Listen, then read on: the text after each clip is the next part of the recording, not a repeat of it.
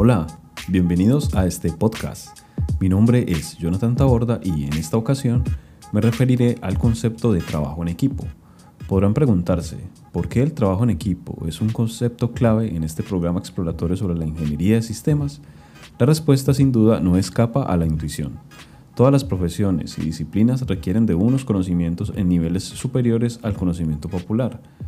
Todo profesional debe conocer las formas en las que los equipos se estructuran y funcionan para responder adecuadamente cuando se espera que se cumplan unos objetivos.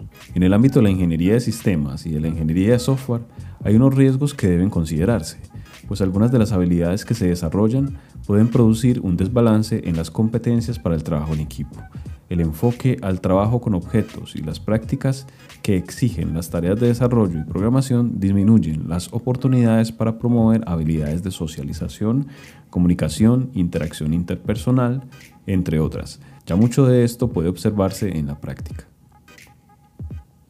Estas habilidades también, llamadas habilidades blandas, son de especial importancia porque ofrecen ventajas competitivas a nivel profesional y organizacional y complementan el espectro de habilidades del ser de un sujeto.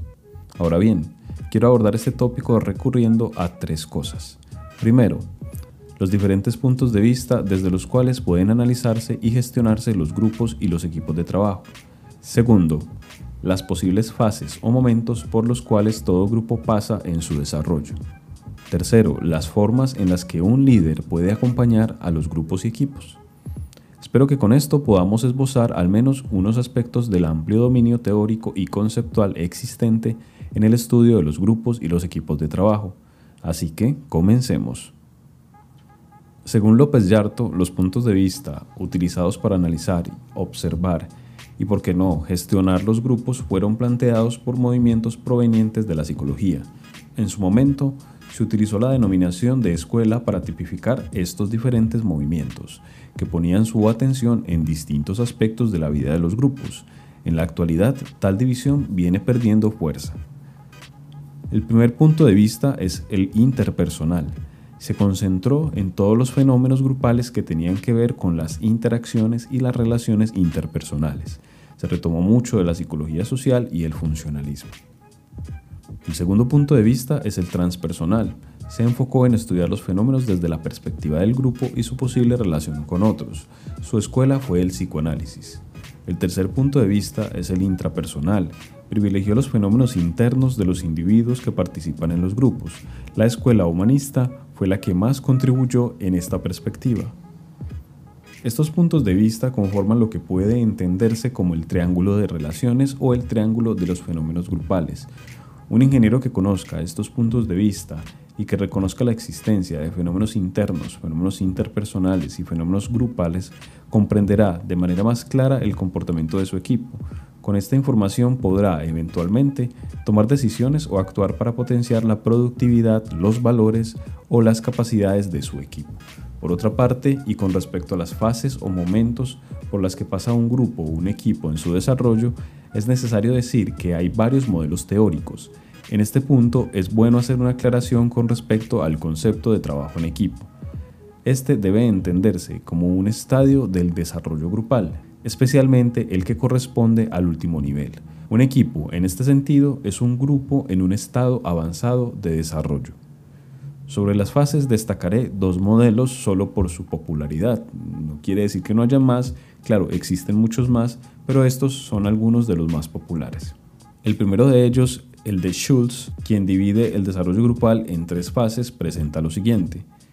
La primera fase, la inclusión, en la que los miembros buscan ser incluidos e incluir a otros. Es una fase de incertidumbres y de dudas sobre el rol y el lugar propio en el grupo. La segunda fase es el control, en la que los miembros quieren definir su lugar en el grupo basados en las relaciones de poder y las jerarquías. Aquí se busca dirigir o ser dirigido. El tercero o la tercera fase es el afecto en la que los miembros tienen la intención de crear lazos más fuertes por medio de la afiliación. El segundo modelo es el de Tuckman, quien divide el desarrollo grupal en cuatro estadios.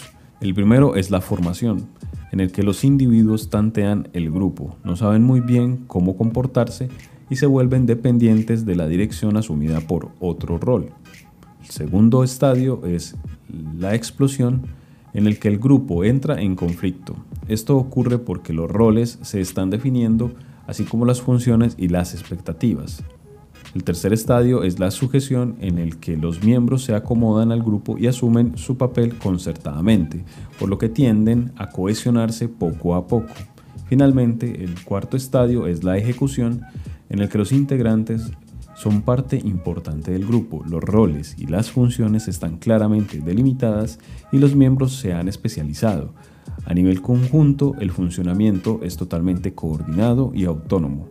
Este es el estadio donde aparecen los equipos de alto rendimiento. De esta manera, concluimos que los grupos evolucionan y se desarrollan. Tienen un ciclo de vida que va desde su reconocimiento y conformación hasta la alta productividad. Algunos autores incluyen una fase final de fin o desintegración del grupo. No nos interesa en este caso, pero sí el papel del líder en este proceso del grupo. El liderazgo también ha tenido muchas teorizaciones. Muchas de ellas definieron el liderazgo como una especie de estilos. Como quien dice, cada uno de nosotros tiene un estilo reconocible de liderazgo. En este sentido, en los ámbitos de dirección se requieren algunos perfiles particulares. Estas teorías sirvieron hasta cierto punto a nivel comprensivo, pero las investigaciones han sugerido más bien un liderazgo cambiante, el liderazgo situacional. Según Hersey y Blanchard, el líder se orienta por dos aspectos claves. El primero es la tarea y el segundo son las relaciones. Estas formas no son excluyentes y se expresan simultáneamente, originando cuatro formas o estilos efectivos. El primero es baja tarea y bajo relacionamiento. Sería un estilo asesor. El segundo es baja orientación a la tarea y alta orientación al relacionamiento. Sería un estilo formador.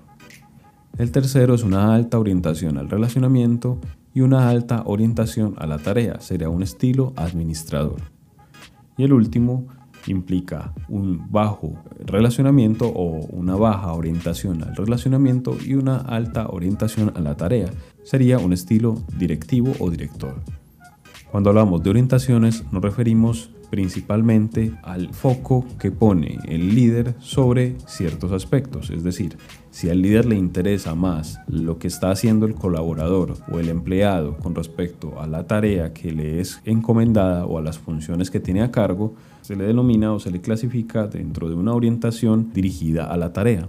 Pero si por el contrario el líder se acerca más al colaborador desde una perspectiva del relacionamiento interpersonal para comprenderlo, escucharlo, recomendarlo, recomendarle cómo hacer su trabajo, tal vez, pues se le denomina una orientación hacia el relacionamiento. En consecuencia, un líder debe observar y analizar el grupo o su equipo para responder de la manera más pertinente para potenciar justamente lo que se requiera. En este punto me surge una pregunta.